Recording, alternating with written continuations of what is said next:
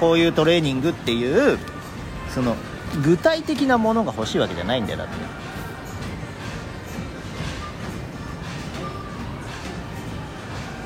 抽象的なものが欲しいんだ人の理解は具体から違う抽象から具体に落とさないと絶対理解できないんだよ。じゃあなんとなくうん。ベンチ台に寝てこれぐらいの大きさのものはこうやって上がるためにはどうしたらいいですか？みたいな。いやそうじゃそうじゃなくて例えばだから もう一回もう一回繰り返しますけど筋肉でかくなりたいんですけどって言われました。じゃあこういう具体的なメニューを指してじゃあベンチプレスをやってくださいってやる気出るわけなくない？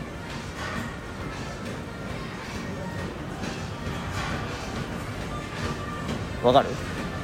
筋肉僕でかくなりたいんです。じゃあベンチプレスとスクワットやってください。でやる気出るわけないと思わない。やる気出ないでしょ。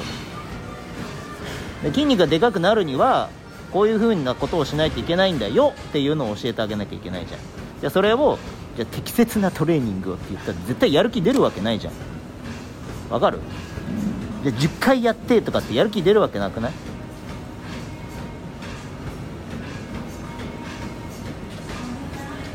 わかる。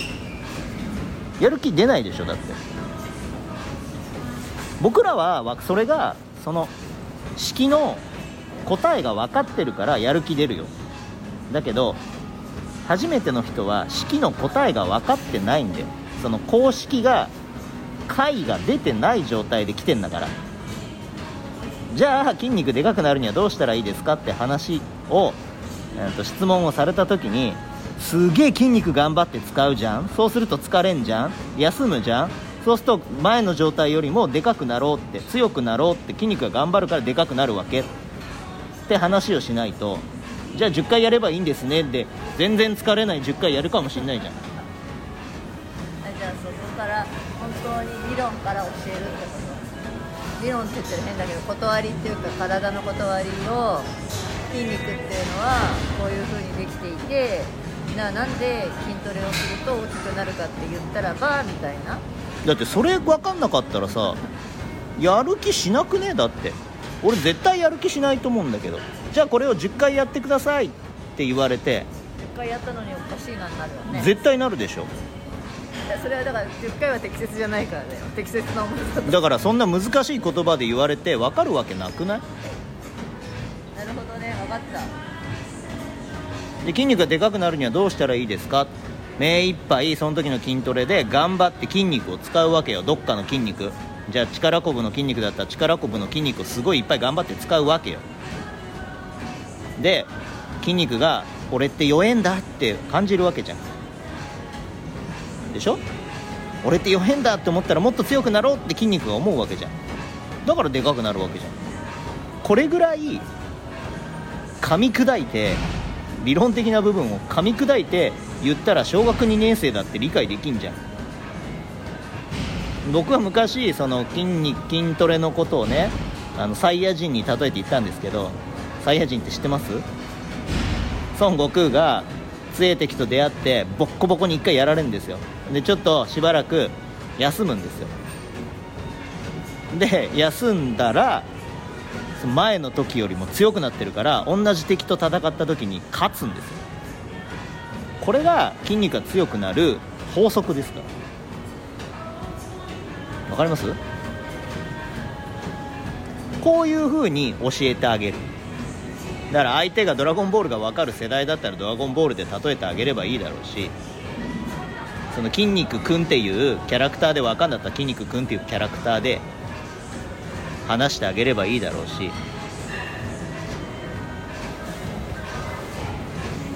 これがこれが教えてあげるってことですか？らこれはお金もらってやれば当然ビジネスになるだろうし先輩が後輩に教えてあげるっていうことだって同じことが行われてるわけですから。とりあえずこれ10回やってみなんつってやる気出るわけないじゃないですか。だって学校でドリル渡されてこれ解いてって言われてさやる気なんか出るわけないじゃん。しょうがねえからやるだけじゃん。学校の勉強なんでしなきゃいけないんですかって言われてさいや学校の勉強だからしなきゃいけないんですって言われてやる気出るわけなくない？そういう人が多数だね。でしょ？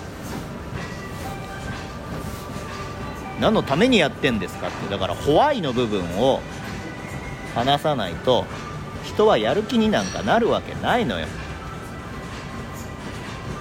明日は勉強になった。え？でしょ？だから。た私は別にあまり。そんなのはあなたがあなたの業界の仕事を後輩たちに教える時だって同じことしてるはずなんですよ。なんでその作業をしなきゃいけないのかっていう理由がなかったら人は動かないんですから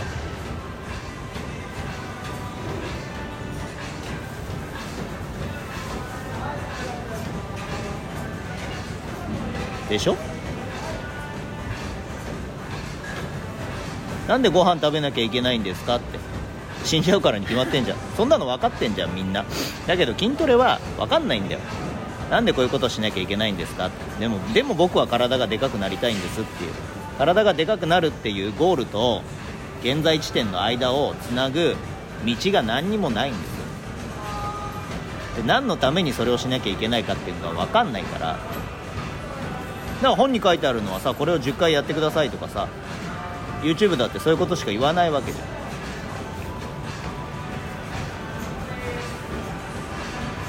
ホワイの部分を誰も問わないんですよ。分かんない人たちはそこを問えないから。なんでこれしなきゃいけないんですかっていう質問の仕方ができるやつは賢いやつですよ。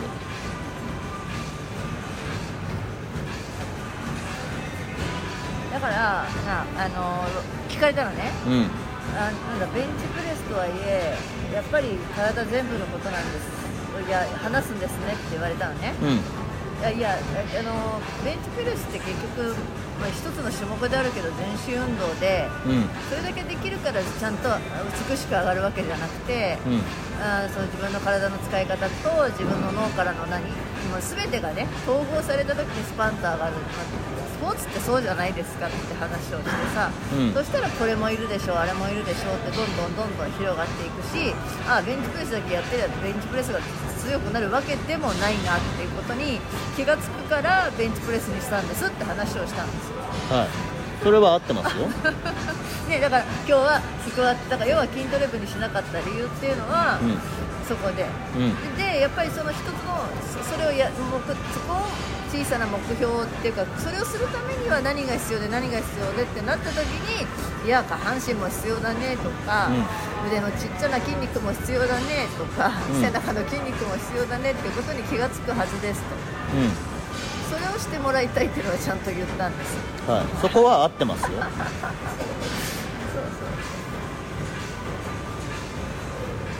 じゃあなんでそこが説明できねえのかって話です。だからとかくそのあなたっていうのは人に説明するときに自分の中にあるはずのものを出してこれない。